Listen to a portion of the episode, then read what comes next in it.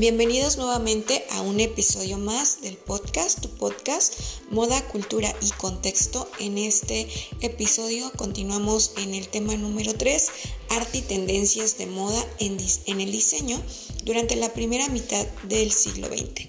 En este episodio abordaremos el subtema 3.3, el cual es la Bauhaus y el constructivismo ruso.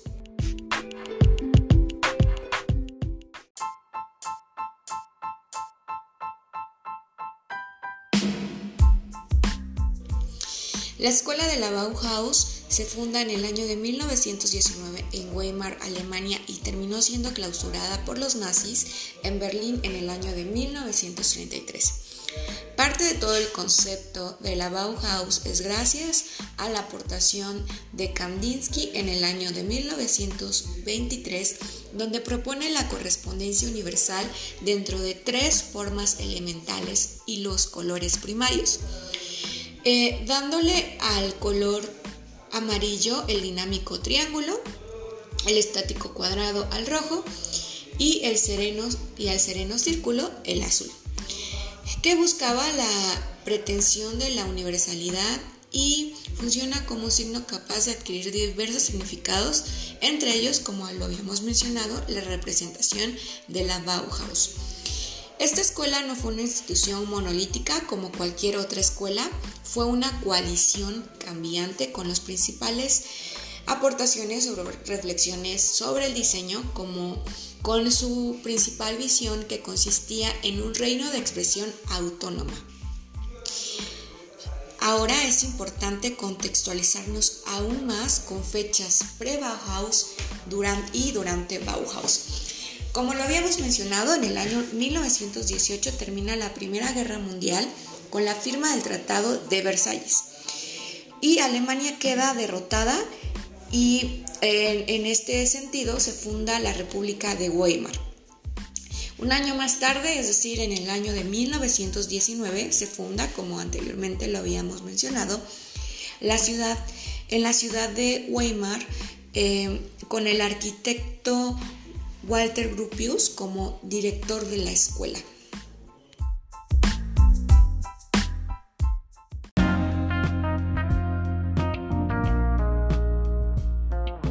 Posteriormente, en el año de 1920, se crea el curso básico con el pintor Johannes Itham como profesor. Al ingresar, todos los estudiantes siguen este curso, que trata principalmente de los principios del diseño y la naturaleza de los materiales. La influencia de Ethem se nota en el expresionismo que domina la tipografía de la Bauhaus. Tres años más tarde, en el año de 1923, eh, presionado por Gropius, Ethem y Laszlo Moholy Nagy, se eh, se convierte en el director del curso básico en el que enseñan también a Wasali Kandinsky, Paul Klee y Joseph Albers. De Stick y el constructivismo empiezan a influir en la tipografía de la Bauhaus. Dos años más tarde, es decir, en el año de 1925, la Bauhaus pierde el respaldo del gobierno de Weimar y se traslada a Dessau, una ciudad industrial cerca de Berlín. Herbert Bayer y Jos Smith antiguos alumnos se unen al profesorado y se crea un curso de arte tipográfico y publicitario, con Bayer como profesor integrando el taller de imprenta. Para el año de 1928, Gropius deja la Bauhaus y el arquitecto Harner Myers se convierte en su director. Promueve una, eh, promoviendo una escuela con un funcionalismo más dogmático y Bayer Moholy Nagy se van. Albert pasa a dirigir el curso básico y Josh Smith se encarga del taller de imprenta.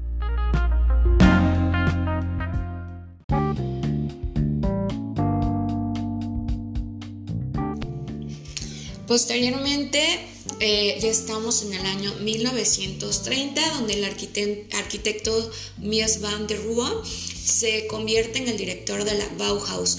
Klee deja la escuela en el año de 1931 y Albers y Kandinsky se quedan hasta el final. Dos años posterior a ello, el gobierno local disuelve la Bauhaus de Dessau y Mies traslada la escuela a Berlín, donde opera brevemente a una escuela mucho menor. Un año después de este suceso, se cierra la Bauhaus de Berlín durante la década de 1930, donde numerosos estudiantes, profesores eh, emigraron a Estados Unidos, incluidos el propio Rupius, Mies, Bayer, Moholy Nagy y Albers. Sus carreras eh, tendrán mayor influencia tanto en la docencia como en la práctica profesional. En el año de 1937, un grupo de industriales de Chicago funda una escuela de diseño y contrata a Moholy Nagy como director de la escuela llamada la Nueva Bauhaus y es rebautizada como The School of Design y luego como The Institute of Design em, por Gregory Kippis enseñando fotografía y diseño gráfico basándose en la psicología de Gestalt. Eh, posteriormente, eh, en el año de 1938 se celebra la exposición de la Bauhaus de 1919 a 1928, organizada por Herbert Bayer y Walter E. Ice Gropius. Eh, la muestra contribuye a la reputación de la Bauhaus en Estados Unidos. Y para el año de 1945 la revista Print publica un artículo que predice el impacto de la Bauhaus en el futuro de la educación americana de diseño. A la Bauhaus le debemos toda una nueva filosofía de diseño. Es como eh, se cita en esta parte de la revista eh, The Print.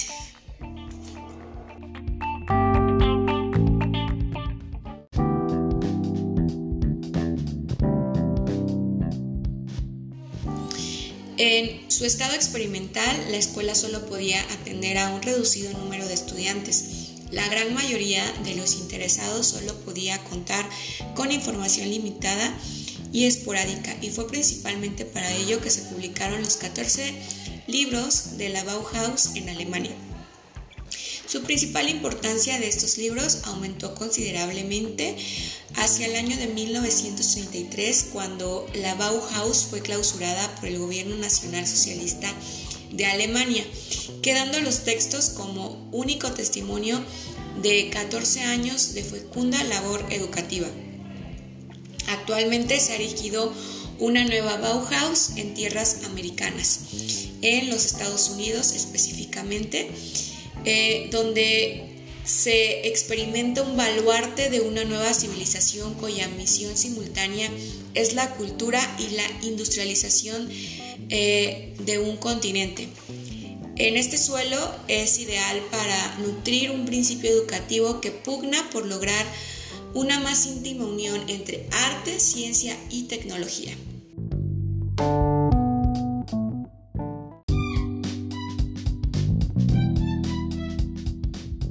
En este contexto eh, se lanza la nueva visión que fue escrita para difundir entre artistas y profanos el principio básico de la educación de la Bauhaus, que tenía como principal objetivo la fusión de la teoría y la práctica en el diseño.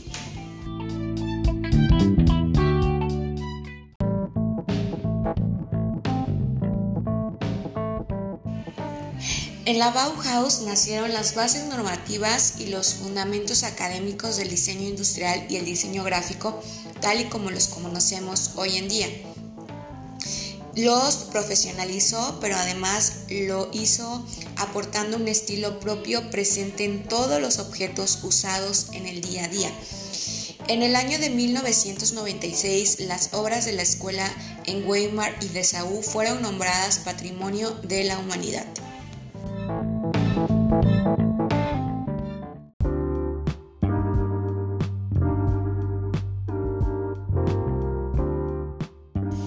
La escuela sin duda funcionó como un imán para jóvenes con ganas de aprender y con necesidad de cambio. Pero aquí hay una situación muy importante ya que las mujeres eh, se impulsan por un doble salto para adquirir una profesión y por sentirse en igualdad con sus compañeros eh, del otro género. Era la primera vez que podían inscribirse en cualquier centro de enseñanza y las leyes de la nueva república las respaldaban.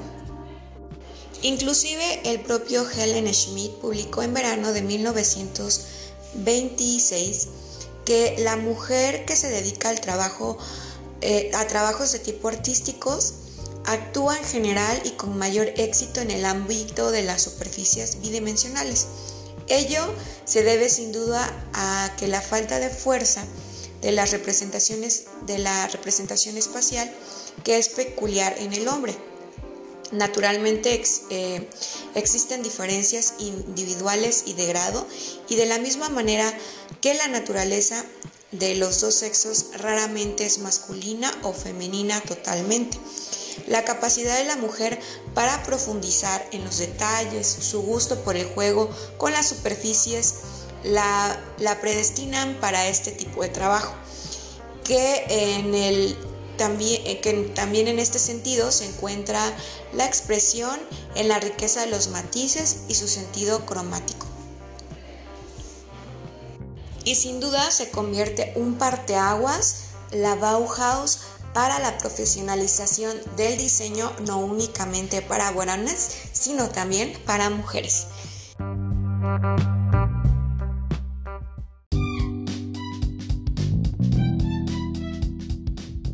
Otro de los grandes aportes de la Escuela de Diseño Bauhaus fue la creación de un nuevo estilo tipográfico.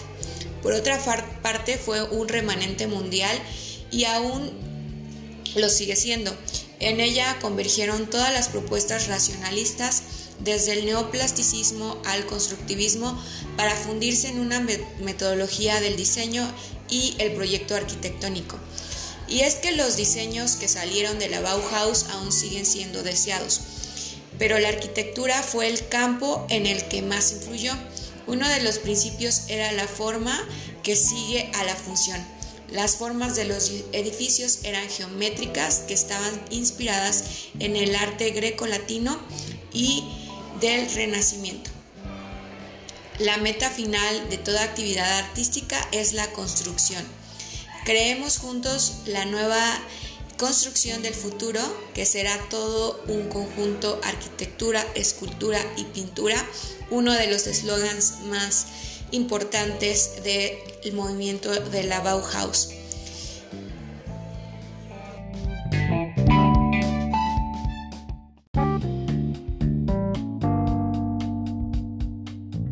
En cuanto a la Bauhaus y su influencia o impacto en la moda, se ve reflejado en diseños con inspiración donde existe una fuerte influencia de la arquitectura y las formas geométricas sin dejar a un lado los colores primarios propios de la corriente artística, que son el rojo, el azul y el amarillo, y las formas como el cuadrado, el círculo o el triángulo, como se mencionaba en un inicio.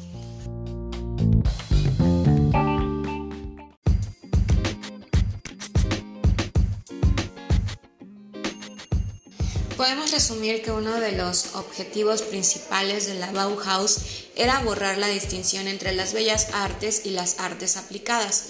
Con esta escuela, eh, Gropius en un inicio agrupaba el compromiso político, la pedagogía moderna y la producción industrial. Las ideas socialistas de su fundador se relacionaban con las intenciones de la escuela que era reformar la enseñanza de las artes para lograr un cambio en la sociedad burguesa. Eh, Gropius quería estabilizar y reforzar la escuela Bauhaus, impulsando por el periodo revolucionario que vivían en Alemania tras la guerra. Y pues esto ha sido todo por este episodio. Nos escuchamos en la segunda parte de este subtema y nos escuchamos hasta entonces. Te envío un cordial saludo.